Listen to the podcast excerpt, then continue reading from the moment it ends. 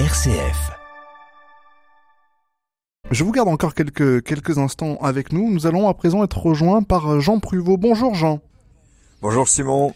Alors Jean, avec vous, on va revenir un petit peu suite à cet entretien qu'on vient d'avoir avec Jean-Baptiste Galen sur, euh, pas sur le en même temps, on aurait pu ceci dit prendre l'expression, mais c'est le mot invention qui va retenir notre, notre intérêt ce matin. Oui, alors les inventions sont de l'avenir, elles ont de l'avenir, et c'est une aventure sans fin.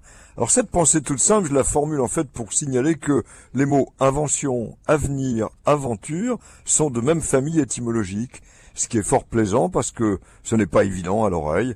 Alors voilà qui va donc nous faire remonter le temps pour trouver l'origine des mots inventés et invention. Oui, en effet, Jean, et, d'évidence, c'est toute une famille de mots que vous allez nous, nous faire revivre avec une source première qui remonte, mais comme souvent, j'imagine, à l'Antiquité.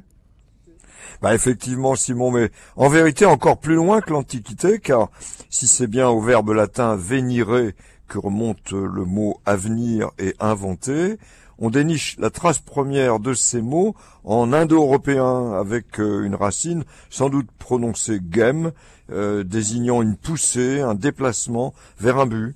Et c'est ensuite un, fait indéniable que le verbe latin venire a bénéficié d'une famille prolifique, à commencer par le verbe venir, et son dérivé a, plus loin, venir, à venir, agglutiné euh, en un seul mot, tout comme il y eut un, plus loin venire, devenant invenire et signifiant trouver euh, en latin.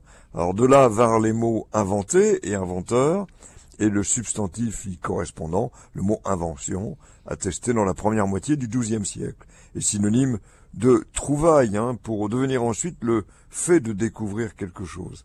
Mais il y eut aussi un sens négatif au XVe siècle, le fait d'imaginer quelque chose en mauvaise part. On en garde des traces quand on dit de quelqu'un, mais, mais, mais qu'a-t-il encore inventé pour m'embêter?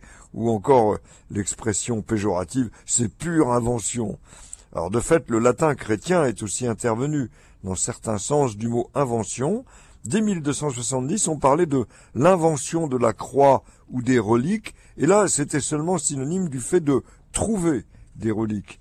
En fait, ce sens était très positif, et c'est celui qu'on retrouve dans l'invention de la boussole, l'invention de l'imprimerie, et le mot invention désigna aussi la chose elle-même inventée. Hein. Cette invention est merveilleuse.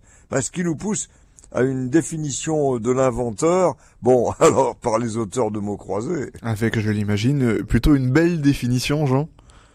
Eh bien oui, on peut compter sur les inventeurs de définition que sont les verbi crucis. Voici donc la tête chercheuse pour deviner euh, le mot inventeur. Mais le mieux, c'est tout de même l'anagramme d'inventer euh, qui est enivre. Et oui, les inventions nous enivrent, à commencer, Simon, par l'inventeur de la cafetière, évidemment. Merci beaucoup, Jean Pruvot.